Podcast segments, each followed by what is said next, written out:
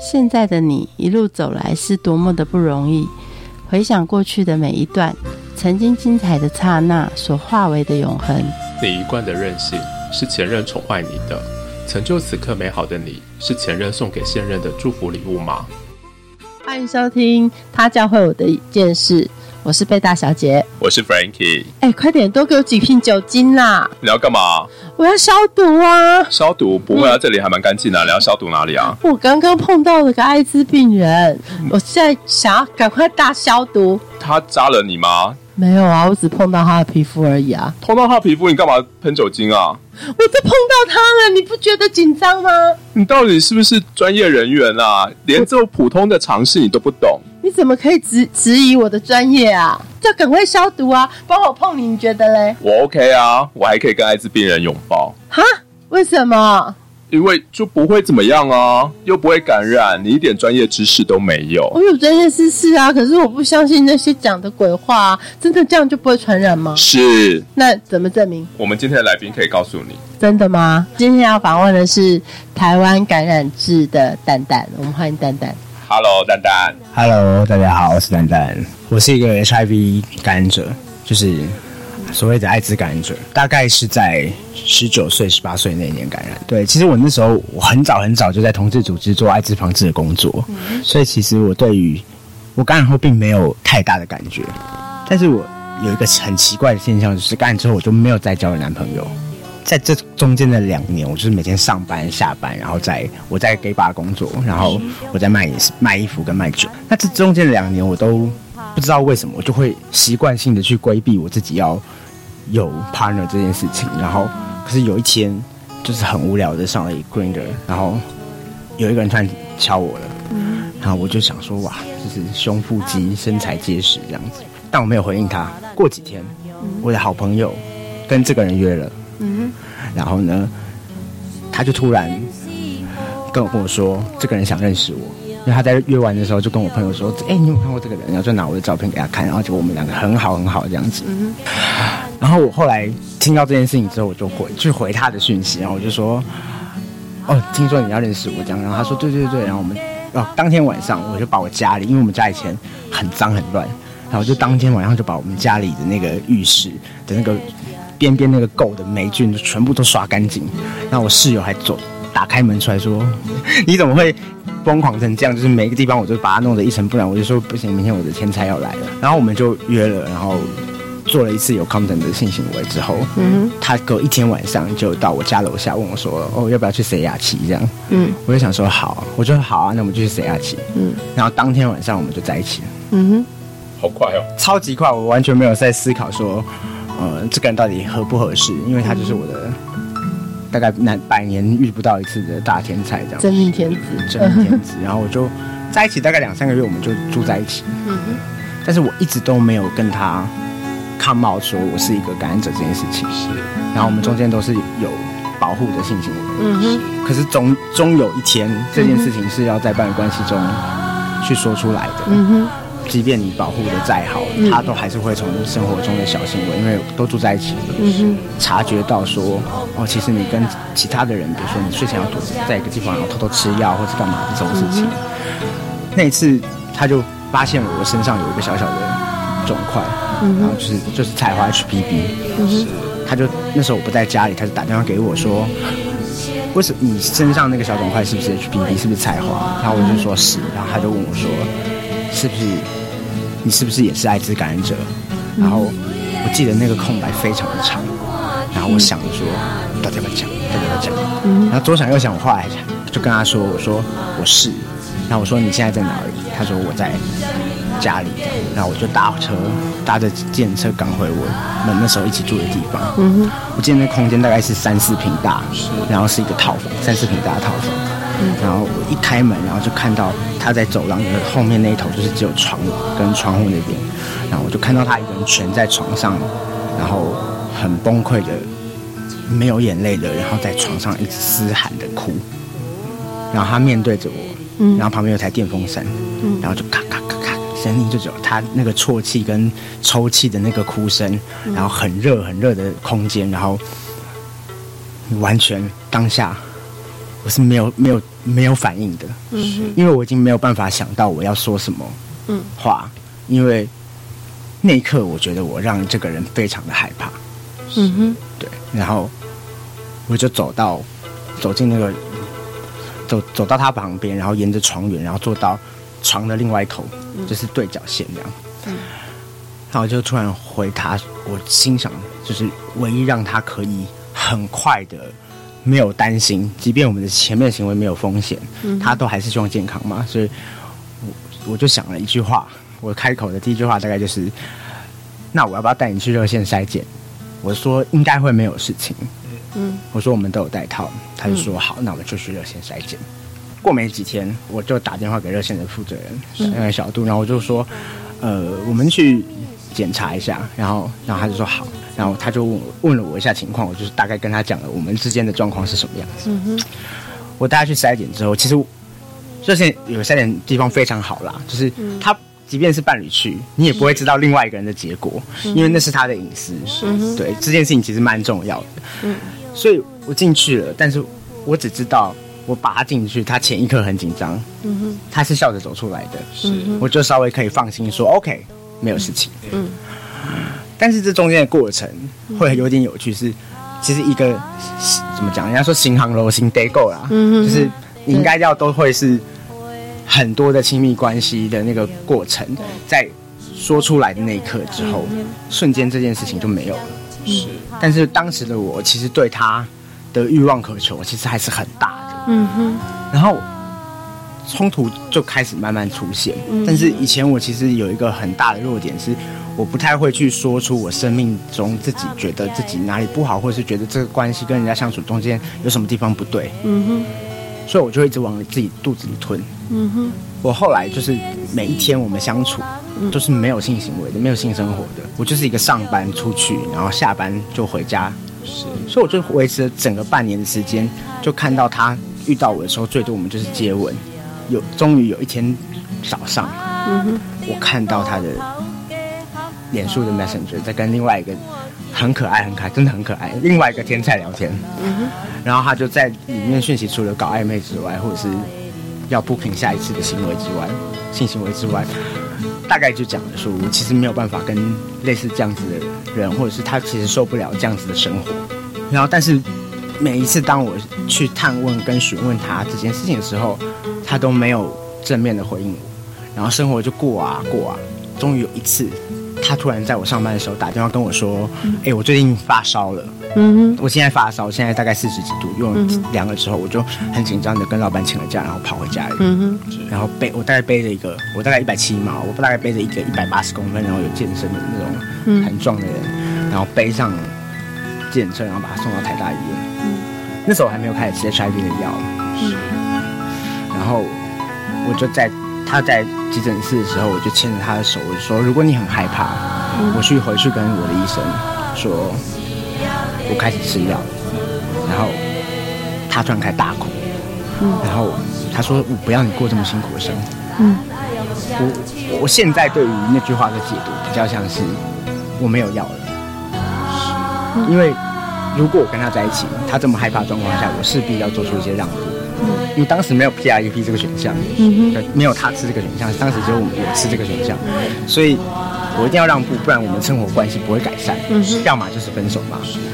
所以我当时没有听懂，我只觉得他好爱我，嗯然后，但是从那一天跟那个讯息看到开始，我每一天早上只要看不见这个人，他会出去运动或者是去接一些健身教练的课上，然后我就开始在家里哭，然后每一天上班之前我就哭哭哭哭哭，然后哭到要出门搭捷运去上班的时候，然后下班我再回到家里。跟他过甜蜜的晚上，睡前亲吻，然后睡觉。隔天早上起来就觉得我要失去这个人了。是我要因为我人生最大的污点，或者因为人生最自己都还不清楚自己能不能接受这件事情，就要失去了我这辈子曾经承诺过我们会有一个家的这个人。嗯哼，我不知道他有没有觉察到说那个枕头会是湿的啊，但是基本上每天都是湿的，所以他可能也觉得啊，可能会很会流汗吧。那这样的日子过了多久？大概大半年吧，就是从那半年中间，我们就一直是，我就一直是这样哭的。知道直到开始嗯那半年，我就一直都觉得我快要失去，快要失去，一直在患得患失的状态当中。嗯哼，我想每个人应该都会知都会患得患失吧，因为如果遇到这样的状况，对，因为毕竟是曾经这么亲密的人，候对，然后从亲密到啊、你们还在同一个空间当中，嗯但是成为一种很疏离、很像陌生人，但是整个氛围已经整个降温，对，嗯。可是还是一个名义上的伴侣，会令人觉得好复杂的心情，嗯，然后甚至是一种好失落的感觉。没错，那半年过后，你怎么去把你自己调回正常的状态？半年后嗯。就是刚好有一天，嗯。我的朋友来我上班的地方找我，嗯然后我就开始跟他大 complain 我的生活，包括我没有性生活这件事情，嗯我就开始跟他抱怨，然后抱怨抱怨抱怨，抱怨到最后我们俩我就非常义愤填膺，或者是非常生气的说、o k enough，就是停了，这样的生活要停下来，就是我已经牺牲掉太多我的部分去照顾他的情绪了。是，就是我要回到原本那个怎么讲，有点坏婊子的我，或者是过着放荡不羁生活的我。然后，可是离开了之后，我才真的看见地狱啦。我应该这样讲，我觉得那段时间是地狱，就是在遇见他之前，我没办法跟任何人交呃呃交往，但是在离开他的半后半年，我没有办法跟任何不熟的人接触。我会这样讲的是因为有一次真的非常明显的是，我去上班，然后我要搭公车，从我的住所搭公车到西门，大概十分钟的距离，然后我就上车，然后两分钟后到下一站，嗯我坐在最后一排，然后人潮突然涌了上来，不知道为什么那天人那么多，应该是建中刚下课，嗯是。哼，然后建中的学生涌上来，然后我就看到人上来，然后之后我就开始坐在最后一排最后最角落的那个位置，然后就开始眼眼泪就哗就掉下来，然后我,、不知道我身体没有办法自主的发抖，嗯哼，然后我就一直一直一直一直一直哭哭哭哭到我下车，然后走到西门町里面，然后所有人都在看我哭，因为我哭的实在是太凄厉了，这样。嗯哼，然后走进店里，我突然看见那个熟悉的环境，每天工作的地方，然后看到我同事，然后我就把眼泪擦一擦，我就说可以上班了这样。嗯那个东西也持续了半年，然后在半年后，我就选择要离职，嗯哼，因为我一直在这半年过程中，每次哭完比较平静的时候，嗯我就一直在想到底是什么事情让我哭。嗯哼，离职之后，我就回去考一间学校的心理系，我要找这件事情。然后后来比较最近比较清楚的意识到这件事情，是因为我发现那个时候的我，其实已经开始慢慢在肯定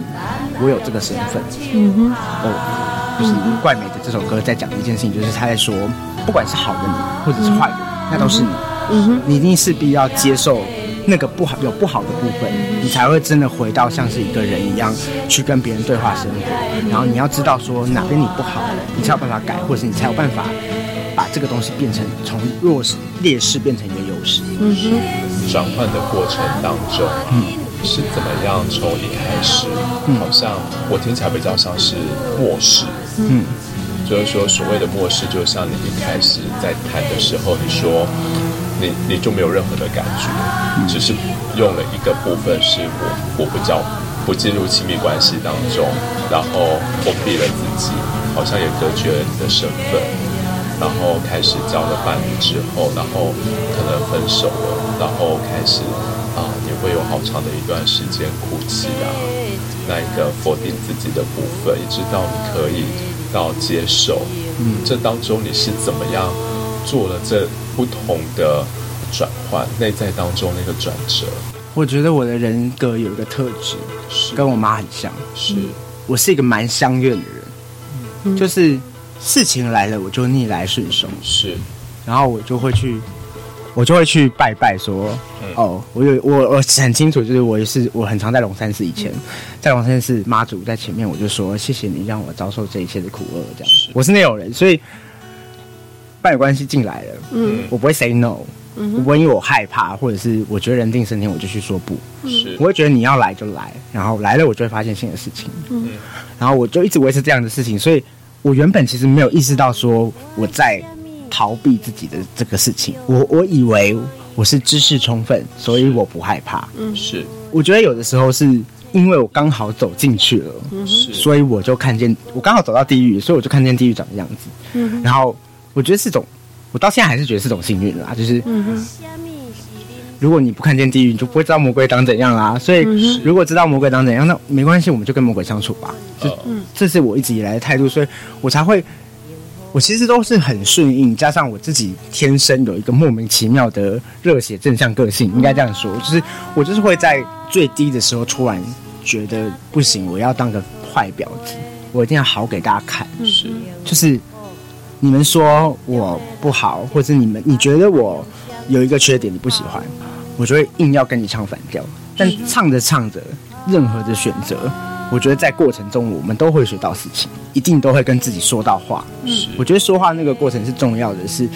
为什么开始真的有比较明确的转折到好？是因为大概在三年前，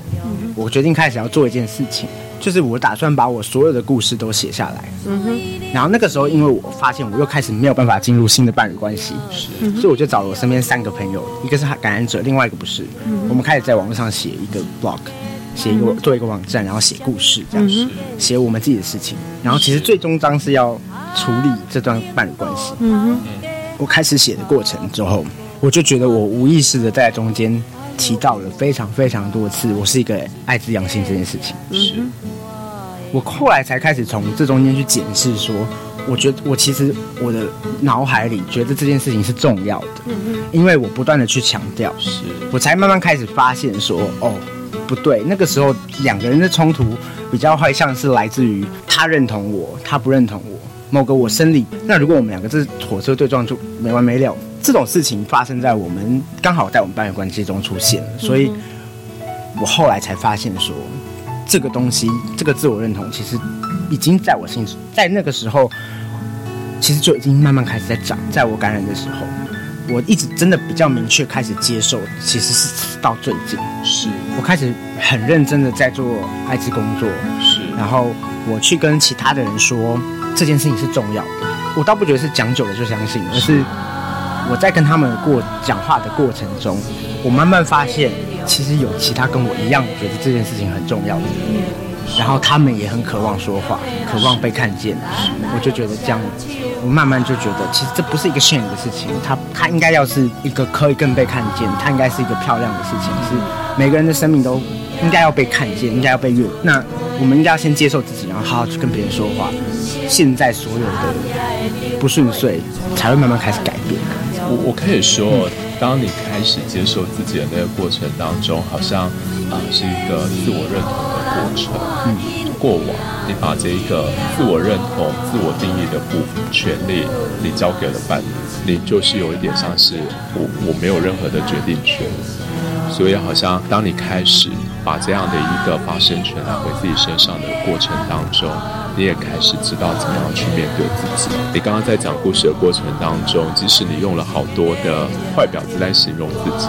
我都觉得那是一个生命当中一个好强的韧性。就是如何让自己可以在这一个一般世俗当中，其实是充满了歧视的疾病，你可以挺过来。我们的协会叫做台湾感知协会，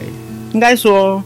我们跟其他机构比较不一样的地方是，我们真的就从网络上做起来，因为就是当时那个脉络是，我们就三个人，然后开始写故事，写着写着，有一天突然这个团体，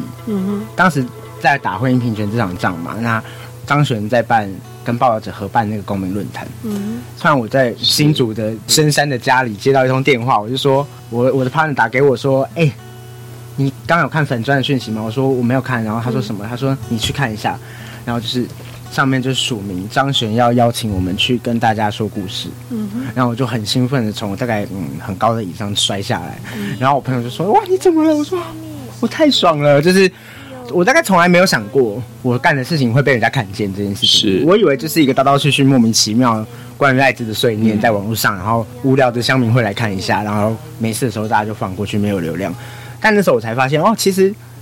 其实我们做的事情是有社会意义，嗯，是是。在把大家不知道的、原本漠视的，或者是原本没有办法，因为因为一些社会的嗯误会，没办法被大家传播的事情，再传播出去。嗯到当选之后，我们就开始比较。有积极的在跟其他的团体合作，包括金马奖，我们帮他们做新艾滋电影的行销，包括我们自己跟川影互动在做呃去年今年年初有部片叫 BPM，在讲以前嗯国外艾滋运动的事情，是，然后一直到今年，我们开始真的在我比较认真跟我自己讲完话，然后把我自己跟前一段伴侣关系写完之后，我知道感染者要说话这件事情很重要的时候，我们做了一场活动叫现在发生，现在还在做，一个月一场，然后是用不同的议题面向去跟这个社会对话，然后触及不一样的人。这是我们协会做的事情，是我们在意的事情，比较像是如何帮这群人说话，如何帮这群让这群人用他自己的身份代言他自己，是就是没有代言啊，就是他自己用他自己的身份去讲话。我们不要以前的机构或者是一个更保护性这么高的事情。是，因为我们最终要追求的就是我们可以自由自在活在护呃这个世界上嘛。你用自己的一个真实的故事，然后去冲撞社会体制，大家对这一个疾病的一个刻板印象或是歧视，我就会想说，那在这冲撞的过程当中，难免一定会有受伤的时候，你都怎么自处啊？我说真的，我是一个无可救药正向的人，就像是我们的网站曾经有一次被贴到正式乡民我 PTT 上，我就想说，你知道我怎么发现的吗？因为现在不是都有 Google and Left 嘛，然后我们会看到说谁进来嘛，然后我当天只是想说瞄一下界面，然后一打开，哇靠，就是那个流量爆到顶顶标，然后我的手机就推播说你的流量网站正在暴增，然后我想说、哦今天怎么会这样？就是莫名其妙，到底是谁转的文章？然后就去查那个是连结，然后后来发现啊是 PTT，然后我就发现完蛋了，留言板上一大堆恶意的网文章。是然后那时候我就心想，我就立刻在 Facebook 上发了一篇文，你们再继续传下去，我呃，就把广告开出来卖。我必须要讲啊，我也是一个蛮市侩的人，所以你们骂我没有关系啊。现在网络的玩法是有流量就有钱嘛，是那我就把广告拿出来卖，我不要所有东西都拿不到，我至少拿到钱。是所以我觉得我面对恶意批评这件事情，或者是社会的歧视这件事情，我会反过来回去跟自己说，我要在里面找到其他我可以用的东西。就是我妈常常跟我讲啊，就是比如说我以前曾经被警察抓过，因为我在网上乱贴片，然后警察说哦不可以这样哦，然后我被抓进去警察局的时候，我妈正常的妈妈应该小时候啊，妈妈应该会很生气说你不可以这样子，但是我妈就告诉我说，你要去学一次经验。通常我都在很负面的时候，我就心里会告诉我自己说，没有关系，就去学一次经验。我至少要知道那个东西长成怎么样子，流程是怎么过的。然后以后如果有人遇到，我可以跟他讲怎么做比较好，或者是是我要在里面中找到说，哎，我自己的弱点在哪里？比如说啊，我不懂法律，比如说，例如说。嗯，我不懂广告，所以我没办法在那个时候卖广告。What whatever，我一定要从里面找到一件事情，然后就带着我就洋洋得意的想说啊，管他们去骂这样。你怎么样去消化跟转化自己那一种好低的情绪啊、就立刻可以有一个正向的部分去做所谓的正面迎击啊？因为这可能跟我成长历程会有一点关系，因为我从小就是一个，虽然现在没有那么 CC boy，但我小时候就是个 CC boy，所以我小时候被骂娘娘腔，嗯刚开始我会回到家里厕所哭，但我后来就我我是一个很容易 I had enough，就我受够了，我不要这样子，然后有一天哭哭哭哭哭哭哭哭，我就突然把马桶盖掀起来走出厕所，想说我受够了，隔一天我就更 CC，嗯，一反过来之后，就拿回主动权，反而大家就会，大家是喜欢你的，因为你很好笑。虽然这不见得是一个值得推广的方法啦，但是但是这是你的方法，这是我的方式，就是我从小就被灌输以这个不友善的社会灌输一套，或者是这个性别不友善、不太友善的社会灌输一套。适者生存的逻辑，所以我就会找出想说，不行，我一定要找到一个，我一定要找到一个没有天无绝人之路，我一定可以找到的。所以我就会很习惯的从那里面，就是随便在地上捡了一个东西，想说没关系，即便别人觉得这不好，我也会把它弄成好的这样。你的生命的经验当中其实是好一致的哦。那一致是说，因为有一个好坚强的韧性，然后可以让你在那一个就像球一样。当我拍打它的时候，看起来它好像一瞬间落地，可是它弹起来的高度其实是更高的。我没有要放弃的。有的时候我当然会很理性的去评估现在做的每件事情，比如说这可不可行，会不会花太多钱。但是我从来不会说我不做这件事情，因为我觉得我我讨厌输的感觉。我诚实的讲，就是我是很计较成败的人，然后我很喜欢比较，然后我我就是没有要输。嗯，我这次放过你了，不代表下次我还会放过你。是。萌萌听到了，这是好强的一个正能量。我我知道好多感染者他在就医的过程当中都会遇到一些不友善的对待，嗯蛋蛋你也有吗？有啊，前几天我去看牙齿，现在你们看到我牙齿，你知道它有多烂？嗯，我大概已经七年没有看牙齿，因为我差不多十八岁的时候，感觉差不多七年，二十岁差不多二十二十岁，就跟那一任分手之后，我就再也没有走进牙医诊所看。哦，我就有一次我牙，有时候去拔一颗牙，被逼着去拔。除了那次之后，我就再也没有看过牙齿。然后上个礼拜吧，我跟我男友去看牙齿，是然后这个过程很有趣，是现在的歧视长的样子就会是。以前都会直接拒绝你说哦你是感染者我不看你，然后但他们知道这违法了，是。所以他们现在会接下来说好，那我就先把你带去找 X 光片，嗯，那照完 X 光片呢，他就会把你带到诊诊疗椅上说，那我们今天可不可以只要洗牙，或者是我们今天可不可以只要帮你看一下就好了，因为你这个太严重了，我建议你去大医院看。然后当时有趣的事情是，对一个资深的艾滋感染者来说，这件事情其实真的稀松平常。嗯，我觉得蛮感慨的啊，真的稀松平常。虽然这是很很嬉笑怒骂的态度，但其实这件事情蛮难过的。所以我没有感受，但是我男友现在是一个 pu 的人，他其实没有接触太多社会阴暗面，他当下哗眼泪就给我在路西门町街头掉下来，然后我就说，我说你会不会太夸张？就是应该要哭的是我，不是你。现在反而你是牙齿在痛，有人在照顾你，take care 你的情绪，但这件事情就是这么平常，你要说是医生不对吗？是我好像也骂不下去，因为某种程度上，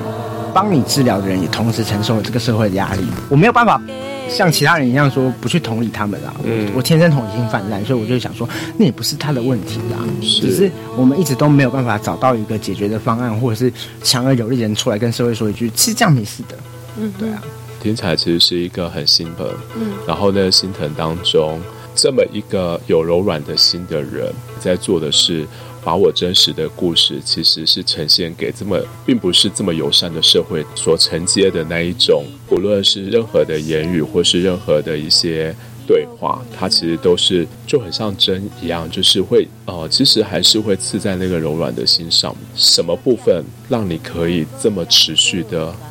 坚持的做下去，然后甚至原本的部落格到到协会的部分，日日春协会，嗯，丽君阿姨唱过一首歌叫做《幸福》，嗯哼，嗯，有你听过？那首歌的内容大概会是，我一直都很有这个想法，就是我觉得感染者或者是我觉得同志好了，是。就是像那首歌里面讲的，嗯。我们就是开在野地里的那个春花，嗯哼，就是那个地方越难长，嗯，是。我们就越要长，嗯哼，我就要长给你看，嗯哼，老娘就是要这样做，是。就是我很难去讲我为什么这样，但是我的心就一直这样跟我说话，嗯。说不行，他妈的，你现在超美，你现在要赶快去做你该做的事情。是。所以我，我觉得那个坚持应该比较像是我，我其实一直想要证明一件事情是，这群人是值得被看见的，他们是值得活下来的，他们值得拥有跟别人一样的生活。嗯，他们不会因为他们过去做了什么事情，嗯现在就不行。嗯哼，我们应该试着给他们机会，让他们回来原本的社会，而不是用一个污名、用一个标签把它贴了，然后把他们束之高阁之后，假装这件事情没发生。当然，地理还是在发生啊，你就接受它，我们就一起接受，找出问题的解方，这样就好了。应该说，我是过程中有很多前辈影响我啦，这样是我会对于这些听起来好像不是我这个年代的人应该要知道的歌或者是事情有所影响。另外一个有可能是因为我很喜欢马丹娜吧，就是他从小就是我的一个 idol，就是我总是觉得，好，今天他在 Living for Love 的表演被拉断的那个是拉跌倒，但他就是站起来唱歌啊，又怎样？就是你，我还是要好好过下去给你看。是，如果我今天过不下去了，那那些人就会来笑我，我不要。嗯听起来像是一种好任性的一种行为，其实后面代表的是一个好坚强的生命的韧力。爱之教会我一件事情，就是不论好的坏的，它都应该要是可以被拿出来谈论以及讨论的。嗯哼。好的我们今天谢谢蛋蛋。节目的最后我们一起来听蔡依林的怪美的。我们下次见拜拜。陪我长大陪我长大。嗯